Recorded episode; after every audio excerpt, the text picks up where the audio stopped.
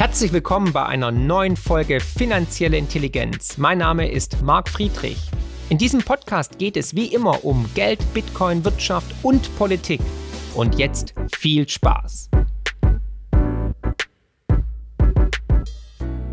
Herzlich willkommen zu einer neuen Folge zur Serie Der Rohstoff-Superzyklus. Und heute mit einem ganz besonderen Gast, nämlich Christian Scherer aus der Schweiz vom Uranium Resources Fund. Hallo Christian. Hallo Marc. Super, dass wir uns endlich mal persönlich ja, kennenlernen. Genau. Wir, wir, kennen uns schon länger, aber jetzt die Serie hat es ermöglicht, dass wir uns mal zusammensetzen, persönlich kennenlernen. Es freut mich sehr, dass du den Weg aus der Schweiz hier nach Schwäbisch Gmünd in die Manufaktur B26 geschafft hast. Eine tolle Location, wie ich finde. Du darfst dann nachher auch einen Oldtimer mitnehmen, wenn du magst, ne? kein Problem. Ja, du beschäftigst dich mit Uran. Und ich denke mal, von allen Rohstoffen, die es auf der Welt gibt, hast du dir ausgerechnet Uran ausgesucht. Ich glaube, der meistgehasste Rohstoff, den es überhaupt gibt. Warum? Stehst du auf Schmerzen? Schon ein bisschen, ja. Ich Mag dich. in den letzten zehn Jahren geübt. Ähm, wieso Uran? Wenn man sich das Sortiment an Rohstoffen anschaut, gibt es unterschiedliche Kategorien. Nicht? Ja. Es gibt die monetären, die pflegt unser Haus speziell, Gold, Silber. Ja. Es gibt ähm, die Basismetalle, die sehr Klar. konjunktursensitiv sind. Es gibt die Agrarmetalle. Ähm, was mir an Uran gefällt, ist, ähm, dass es ein bisschen anderen Charakter hat. Es ist nicht kein zyklisches Commodity, ja. es ist kein monetäres Commodity. Und ähm, von daher passt das ähm, gut zu, zu dem, was ich gerne mache. Mhm. Also das ist ein das ist der Hintergrund. Ja, ja ich meine, du hast gerade schon erwähnt, wir hatten jetzt seit Fukushima eigentlich zehn Jahre eine Art Bärenmarkt. Wir haben gesehen, wie weltweit Nationen angefangen haben, Kernkraftwerke abzuschalten, sich von der Kernkraft abzuwenden. In der Presse war Uran oder auch, wie gesagt, äh, Nuclear Power natürlich sehr negativ angesehen. Wie erging es dir jetzt sozusagen im letzten Jahrzehnt, vor allem mit einem Produkt, das im Uran sozusagen aktiv war und investiert hat? Also wir haben ja den besten Beweis dafür geliefert, dass Timing eine Rolle spielt.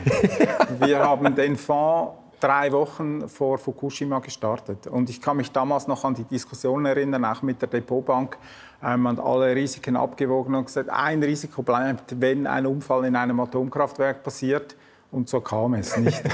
Entsprechend ist das eigentlich der Ausgangspunkt. Und die, die ganze Krise rund um Fukushima ist ähm, ein zentrales Element, um ja. zu verstehen, was seither passiert ist. Mhm. Und, aber die, die Grundausgangslage war damals und ist heute eigentlich die gleiche. Absolut. Ich bin ein Commodity-Investor, also das heißt, ich investiere in Commodities, bei denen ich eine attraktive Angebots-Nachfragesituation sehe.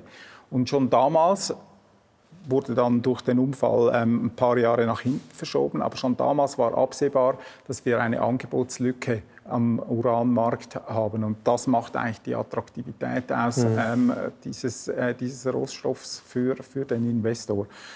Ja, was ist passiert? Der, der Unfall hat die, die alten Emotionen an, an den Tag gespielt.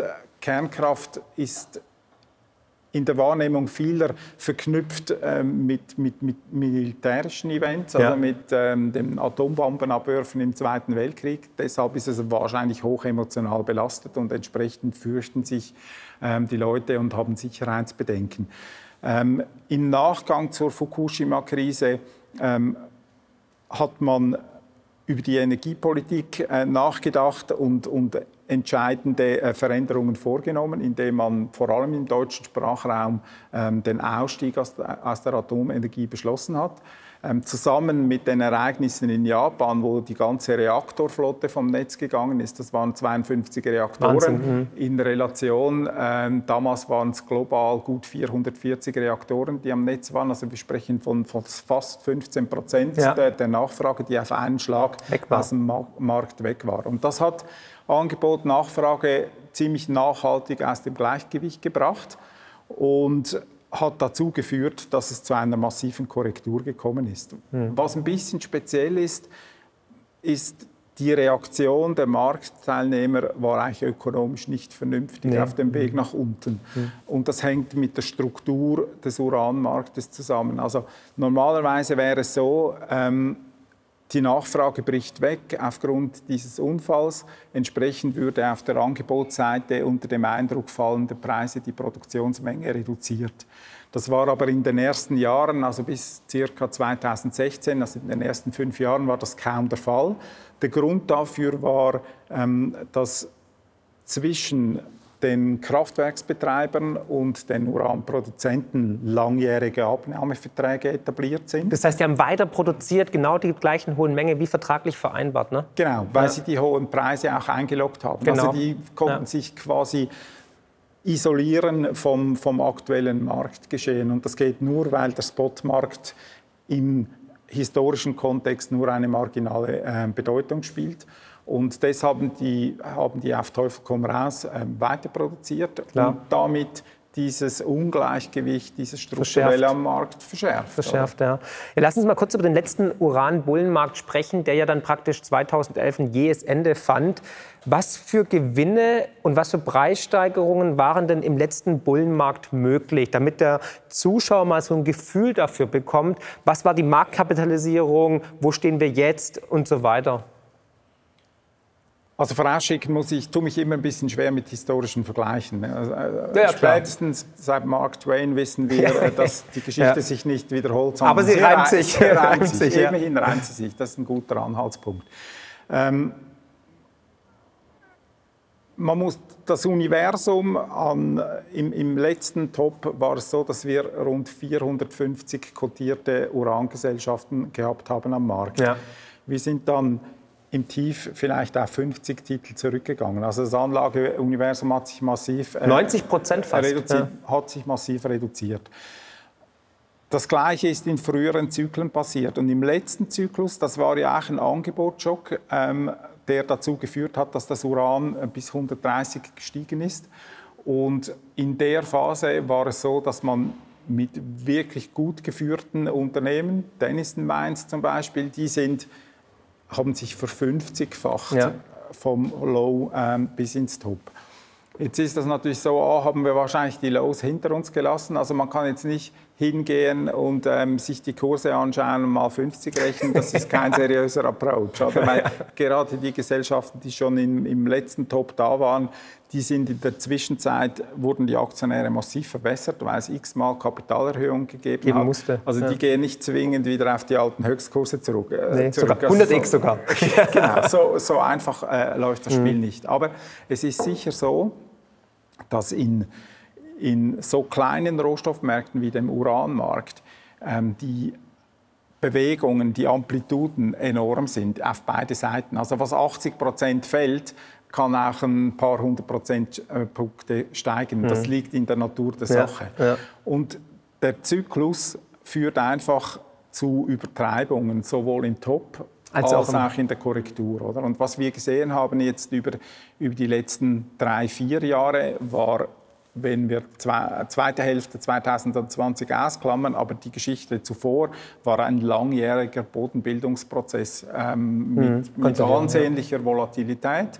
Ähm, aber das ist ähm, ein, ein, Zeitfenster, das wir gebraucht haben, um, um einen vernünftigen Boden auszubilden. Also deiner Ansicht nach sind wir jetzt sozusagen am Anfang eines neuen Zyklus eines Bullenmarktes. Sind wir da am Anfang, sind wir in der Mitte, sind wir am Ende? Wo stehen wir da in dem Zyklus? Also wie, wie gesagt, die Bodenbildung haben wir meiner ja. Meinung nach klar hinter ja. uns. Wir haben einen ersten Schritt in einen Bullenmarkt okay. gemacht. Ähm, wir können einen Blick auf den Uranpreis werfen. Oder? Wir sind jetzt bei plus minus 32 Dollar am Spotmarkt und in den Terminkursen. Ähm, das alte High war bei 130. Ähm, wir hatten das Low bei knapp 18 Dollar. Also wir haben eine signifikante Erholung gehabt aufgrund der Produktionskürzungen, die wir gesehen haben. Aber wenn man das von der Amplitude her vergleicht, dann glaube ich, ähm, haben wir noch einen schönen Weg vor uns. Okay, deine Worte in Gottes Ohren. Nein, Spaß beiseite. Warum glaubst du an Nuklearenergie? Also warum sollte Uran denn jemals wieder steigen, wenn das Sentiment da draußen in der Welt eigentlich ist, Uran ist böse, Uran ist gefährlich? Also was ist dein Case, dein Pitch für Uranium? Also wie gesagt, die, die, die Hauptaussage ist, dass wir es mit dem, einem Markt mit einer Angebotslücke ja. zu tun haben. Wir brauchen ähm, in dem Jahr 180 Millionen Pfund ähm, Uran, ist die Nachfrageseite. Es werden vielleicht 120 produziert und ein Teil kommt aus, äh, aus Beständen und aus sekundären Quellen. Das ist ein Gap, das wird sich über die kommenden Jahre kumulieren und das macht eigentlich die, die Ausgangslage attraktiv. Jetzt ist es so, dass dass diese Nachfrage ähm, relativ gut prognostizierbar ist. Es ist ähm, eine Tatsache, dass nicht über Nacht Atomkraftwerke entstehen. Die, Dauert. die Erstellungsprozesse laufen relativ äh, lange, bis die am, am Markt sind. Und auf der anderen Seite ist es auch so, wenn man Unfälle wie Fukushima ausschließt, ist es so, dass die Nachfrage nicht über Nacht verschwindet. Also das ist ein wichtiger Aspekt de, des Uranmarktes. Die Visibilität der Nachfrage ist vergleichsweise hoch. Und deshalb können wir relativ gut sagen, wie das Wachstum sein wird. Man wird etwa mit zweieinhalb Prozent im Jahr wird die Nachfrage wachsen über die kommenden Jahre. Wird akzentuiert dazu führen, dass diese Angebotslücke über die Jahre größer wird. Oder?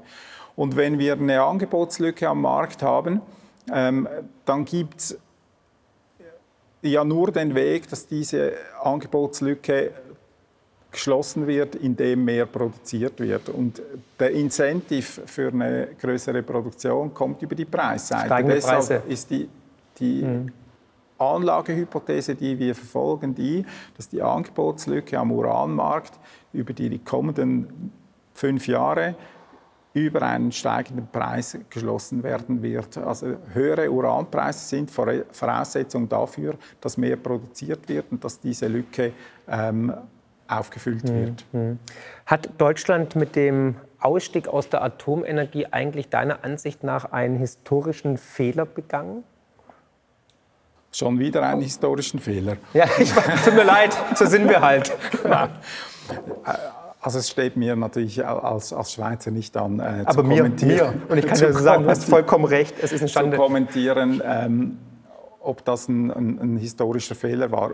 Was mit Sicherheit so ist, und das ist ja in der Schweiz vergleichbar ist, es war ein emotional motivierter, überstürzter ja. Entscheid, der langfristig nachhaltige Wirkung entfalten wird. Und in dem Sinne, glaube ich, ist es ein Fehler. Vor dem Hintergrund der aktuellen äh, Klimadiskussion wäre mindestens mal die Frage erlaubt, ob die Prioritäten richtig gesetzt wurden. Wenn man zuerst den Kohleausstieg ins Auge gefasst hätte und danach den Atomausstieg, hätte man sicher ähm, fürs Klima mehr machen können und man hätte mehr Flexibilität ähm, gehabt. Hm. Ich glaube, man muss, und das macht mich ja mitunter bullisch ähm, für Uran.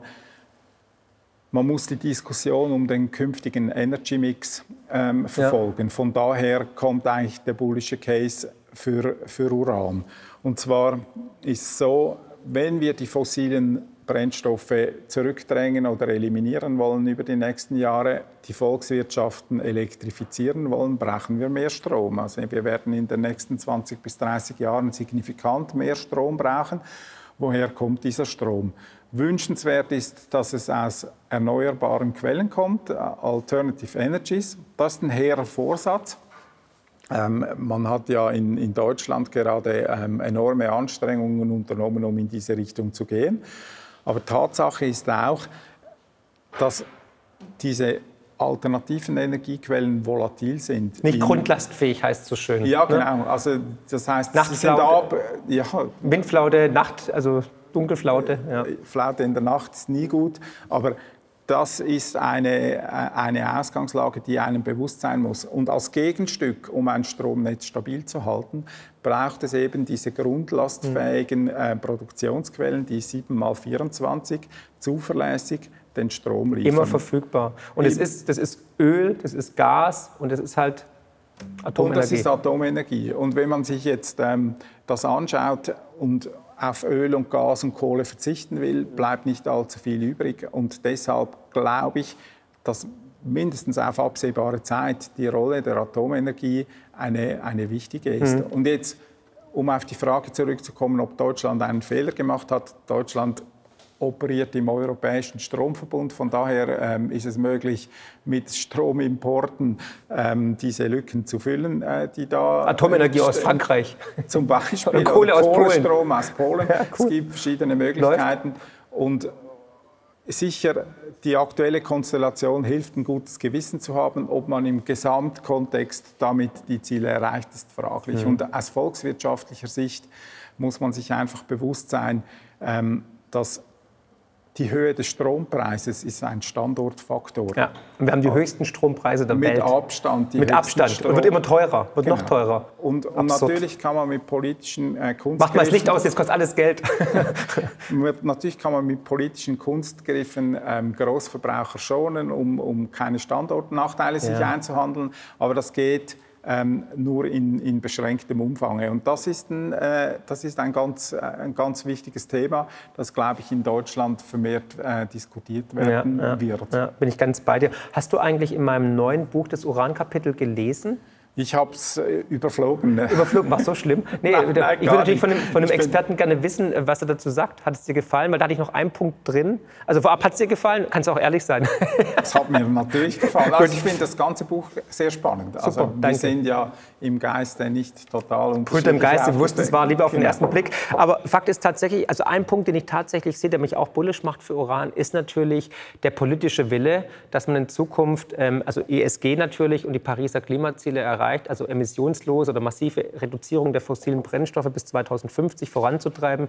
Die EU ist da besonders ambitioniert, bis 2030 jetzt sogar ne, ähm, vorantreiben möchte dahingehend. Also es geht eigentlich gar kein Weg um Nuklear- oder Atomkraft drumherum. Also ich glaube, wir werden eine große Renaissance sehen, weil, wie gesagt, also Wasserkraftwerke kann es nicht überall bauen, Wind und, und, und Sonne haben wir jetzt gerade besprochen, sind auch nicht grundlastfähig. Aus dem Grund werden wir wahrscheinlich mit Zähneknirschen wieder ähm, Atommeiler ans Netz nehmen. Und wir sehen ja schon die ersten Staaten, die wieder entweder alte Atommeiler anschließen oder sogar neue bauen, selbst in der, in der Europäischen Union. Und das macht mich ultra positiv und bullisch, weil die Ziele der Pariser Klimakonferenz müssen ja erreicht werden.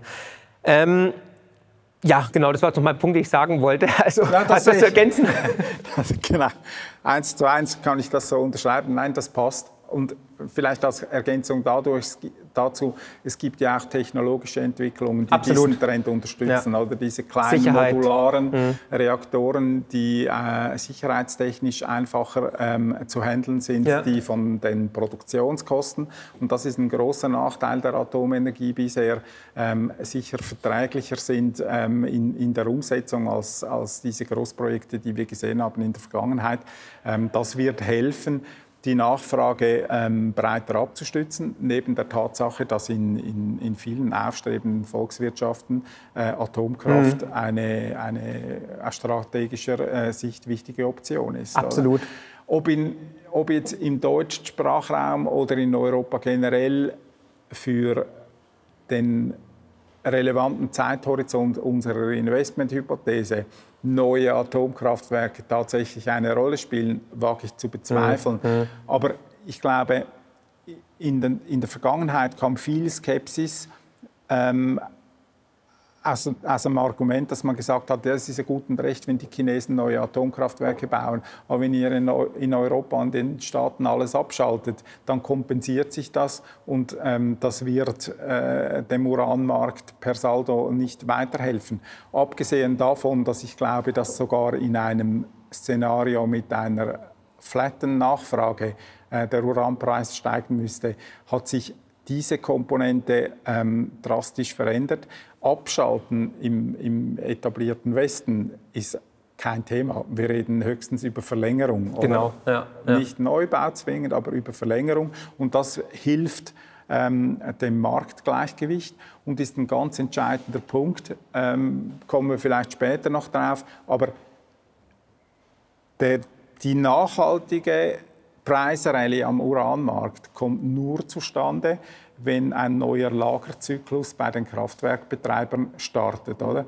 Und diese Veränderung im politischen Umfeld mit diesem Fokus auf äh, CO2-Neutralität ja. führt dafür, dazu, dass für die Kraftwerksbetreiber die Perspektiven berechenbarer werden. Oder? Also die, die, haben lange Zeit jetzt gefürchtet, dass ihre Kraftwerke abgestellt werden aus politischen Überlegungen. Entsprechend haben die auch tiefe Lagerbestände vorgehalten. Ist klar, wenn man die Zukunftsperspektiven nicht kennt. Und ich glaube, diese, diese Stabilität, diese zusätzliche Berechenbarkeit, die jetzt reinkommt, indem man über die Rolle von Atomkraft im neuen Energy Mix äh, diskutiert, die wird mit dazu beitragen, dass wir einen neuen Lagerzyklus ähm, starten werden bei, bei den Verbrauchern. Finanzielle Intelligenz könnt ihr übrigens auch lesen und zwar in Buchform mit meinem neuesten Bestseller Die größte Chance aller Zeiten und natürlich unserem kostenlosen Newsletter mit spannenden Analysen und Prognosen zu Bitcoin, Gold und den Finanzmärkten. Einfach abonnieren unter friedrich-partner.de. Jetzt hast du schon gesagt, der erste ähm, Anfang des Bullenmarktes hat schon stattgefunden. Wir haben schon deutliche Preissteigerungen gesehen bei den Uranaktien, als auch vor allem bei den kleinen, bei den Junior-Aktien im Junior-Sektor. Ähm, aber der Uranpreis an sich ist noch nicht wirklich mitgegangen. Während sich manche Aktien für drei, für vier, für fünffacht haben, hat der Uranpreis sich nicht mal verdoppelt seit dem Low bei 18 Dollar pro Pfund.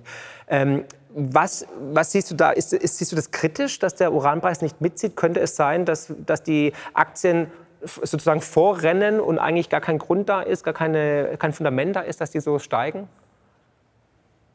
Also, dass die Aktien, man, man muss sehen, wenn wir über kleinere Werte reden, das sind eigentlich out of the money calls ja, ja, vom, vom Verhalten her. Also, dass die auf eine vergleichsweise geringe Veränderung im Underlying Stark steigen. Mhm. überproportional reagieren, das ist, ist nicht so ungewöhnlich. Ja, ja. Das kennen wir vom Goldmarkt, kennen wir Aber jetzt auch Cameco hat sich sehr gut entwickelt, Energy Fuels, ähm, Next Gen Energy. Das ist, äh, das ist definitiv so.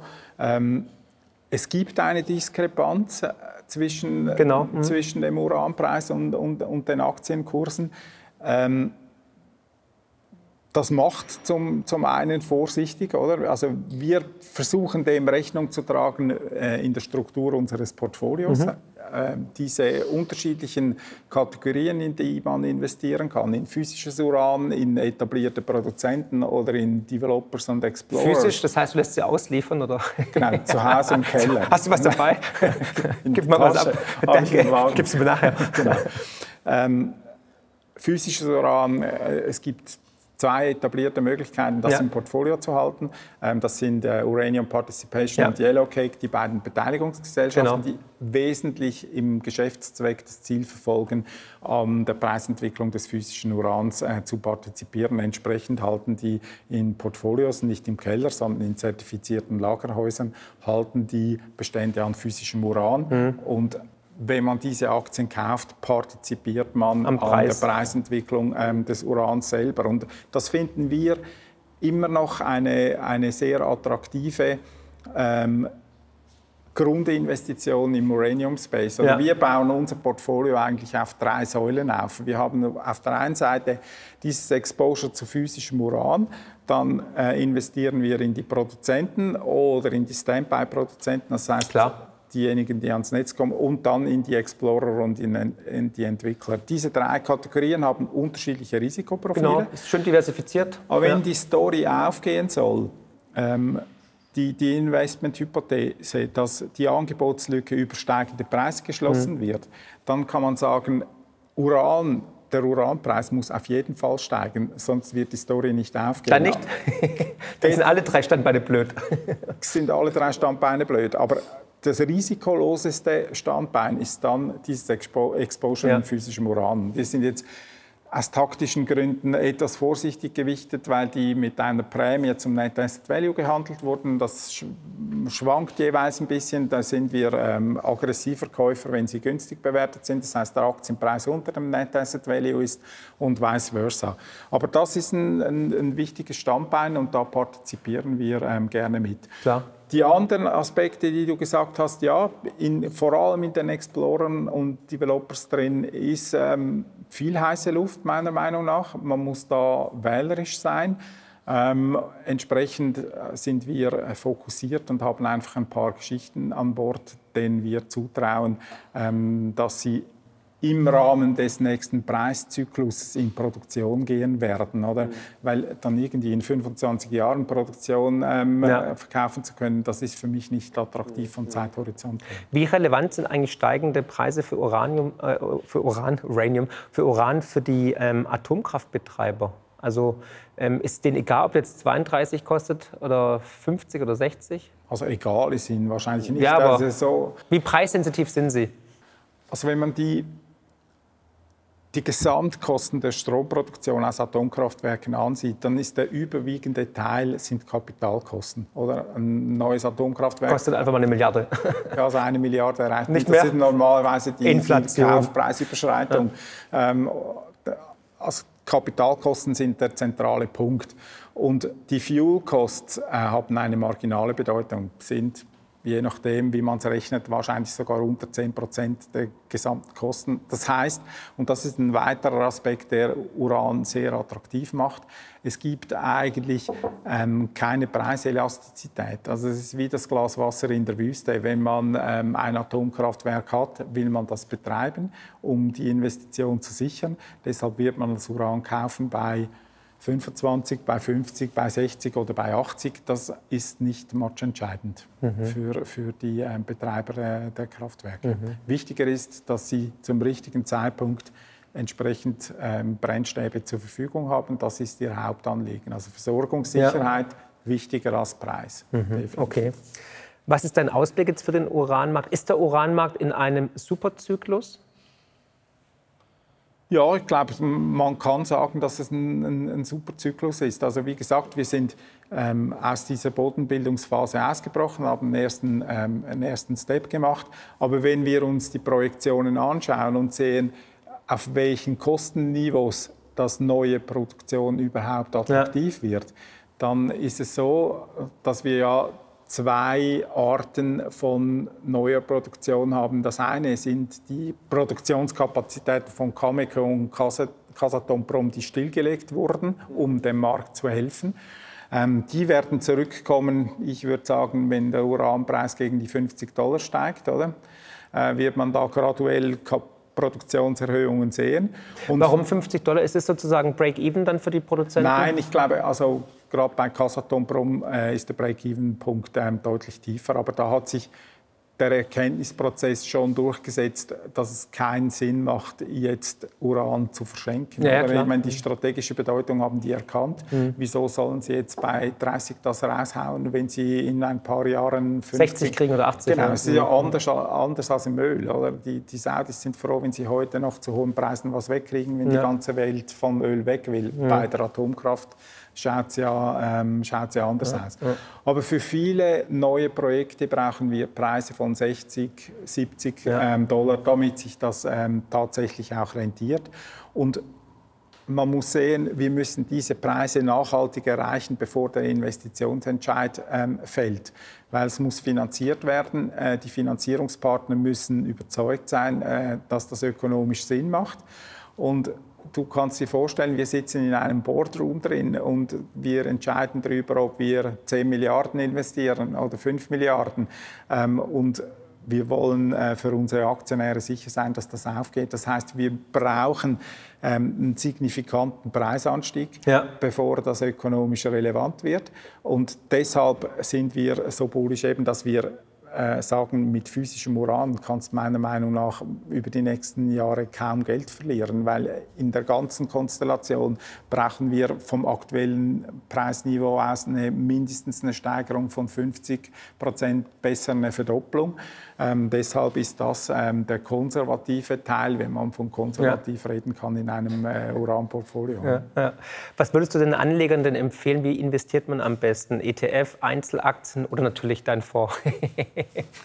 also grund, grundsätzlich ist es ja so, dass beim Investieren die Regel gilt, je riskanter das Investment, desto best breiter diversifiziert soll man mhm. sein. Und ja. in dem Sinn ist ein Portfolio an Uranium Explorern und Entwicklern nicht viel anderes als ein äh, Portfolio an jungen Biotech-Firmen. Also mhm. man, man muss es über die Zahl diversifizieren. Und für viele Investoren wird das wenig Sinn machen, ähm, im eigenen Portfolio äh, in die volle Breite zu gehen. Äh, das ist eigentlich das Grundkonzept in unserem Fonds, dass wir ja. sagen, wir bieten ein relativ breites Exposure ja. im Sektor, weil ich schon sagen muss, Uran ist ein heißes Investmentthema, es fasziniert mich. Ich glaube auch, dass es gutes ähm, Potenzial hat. Aber man darf nicht das Ganze, es ist eine, eine, eine Portfolio-Beimischung, ja. es ist keine Basisanlage. Mhm. Oder? Und wenn du über ein großes Portfolio disponieren kannst, kannst du dich diversifiziert selber aufstellen. Aber für viele wird es Sinn machen, ähm, über ein ETF, über einen Fonds ja. ähm, den Weg zu beschreiten. Oder man macht es so und sagt, okay, ich mache es relativ konservativ, ich kaufe mir eine Uranium, Partic Uranium Participation, ja. äh, setze einfach drauf, ähm, dass sich der Uranpreis ähm, verdoppelt und ja. partizipiere da. Da mache ich dann nicht die zehnfachen aber oder so. 100 Prozent oder mehr. Ja, und wenn ich mir die Bewertung der Aktienmärkte generell anschaue, ist das immer noch eine recht verlockende Perspektive. Mhm. Und, und es gilt, das sieht man gerade, wenn man heute in den Schirm schaut, das ist eine volatile Geschichte. Das heißt, unabhängig davon, welches Instrument das man wählt, empfehlen wir ähm, ein Exposure gestaffelt auf der Zeitachse aufzubauen. Ähm, sich das entweder jedes Quartal mal anzuschauen, Rücksetzer abzuwarten, nicht alles auf eine Karte setzen ja, und in einem Schritt in den mhm. Markt reinzugehen. Der Amerikaner sagt immer, äh, put your money where your mouth is. Wie viel Prozent des Gesamtvermögens hat Christian Scherrer in Uran? Ja, ich habe natürlich verschiedene, verschiedene Arten Exposure da drin, aber es, es, ist etwa so wie mein Exposure in physischem Gold. Das heißt, es ist bei gut 5%. Okay, okay, okay, gut. Jetzt würde ich gerne noch zum Abschluss so ein paar Rapid-Fire-Questions stellen, so ganz kurze Antwort auch gerne. Was glaubst du, wird das beste Investment in der nächsten, also in dieser Dekade werden? Also im Uransektor? Ne, ja, gerne auch das, ja, gerne Insider-Tipps, ja. nee, generell, generell. Sachwerte sind Sachwerte? Äh, Sachwerte und Uran ist sicher ein heißer Bett, ja. Okay, so. okay. Ähm, Gold oder Uran? Was glaubst du, wird da besser laufen? Gold ist eine monetäre Geschichte, ähm, hängt ab äh, von der Zuversicht für das Finanzsystem. Äh, Uran ist ganz eine andere Geschichte. Hab, meiner Meinung nach kann man es nicht vergleichen. Beides gehört ins Portfolio. Okay. Ähm, glaubst du, dass Deutschland in den nächsten zehn Jahren eine Kehrtwende betreiben wird und wieder Atomkraftwerke ja, wieder reinstallieren wird, anschalten wird oder den Atomausstieg wieder beenden wird?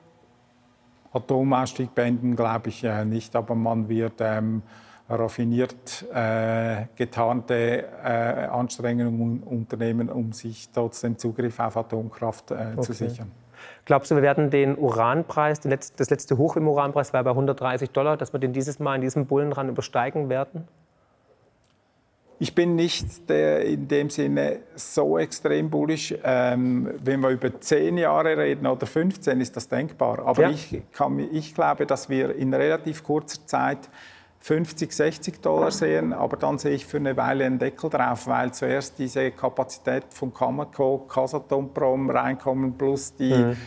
Die Dennisons dieser Welt, die wir schon an der Tür klopfen hören. Und das wird dazu führen, ähm, dass da irgendwo ein bisschen Deckel drauf liegt. Äh, deshalb spielen wir auch nicht die ganz aggressiven äh, Plays auf der, äh, auf, mit, mit Blick. Ich habe gesagt, ich habe eine Investmenthypothese für fünf Jahre. Ich mache keine längeren Prognosen. Ja, Aber in den fünf Jahren würde ich sagen, ähm, ist das mein Horizont. Man kann nie ausschließen, dass es nicht doch durch die Decke geht. Aber ich wäre jetzt da so mittel, mittelbullisch.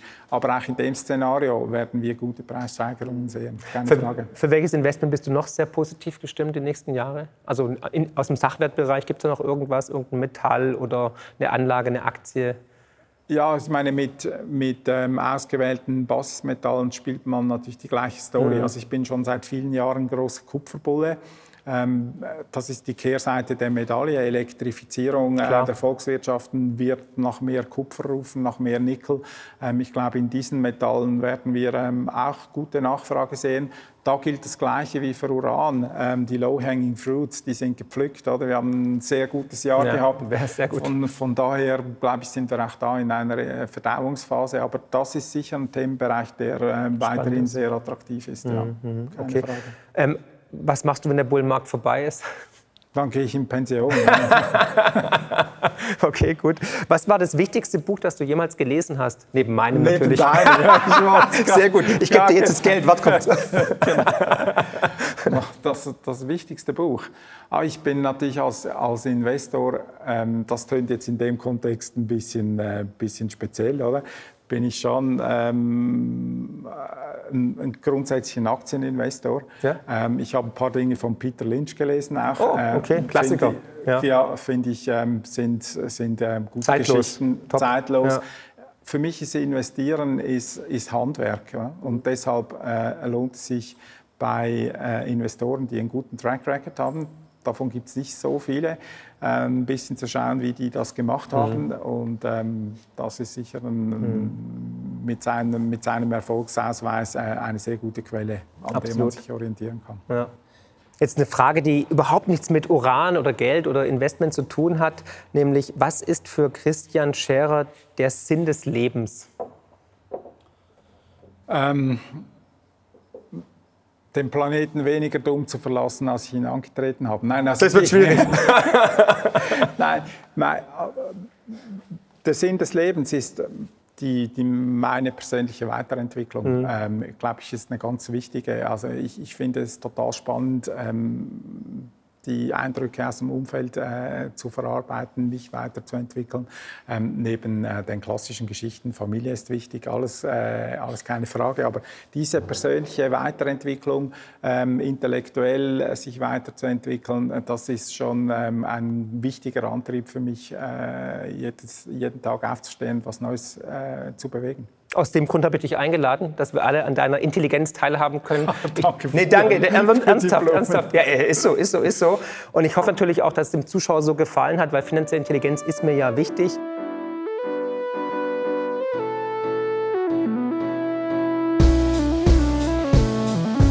Wow, was für ein Podcast. Ich hoffe, die Folge hat euch genauso gut gefallen wie mir. Ihr findet mich bei YouTube, Twitter und Instagram unter markfriedrich7. Für Lob, Kritik oder Themenvorschläge schreibt mir gerne eine E-Mail an podcast.mark-friedrich.de. Empfehlt den Podcast natürlich gerne weiter. Über eine positive Rezension bei Apple, Spotify und Co. freue ich mich natürlich mega. Weitere Informationen zu mir findet ihr unter mark-friedrich.de und zur Honorarberatung unter friedrich-partner.de. Ich freue mich jetzt schon aufs nächste Mal. Herzlichst, euer Marc.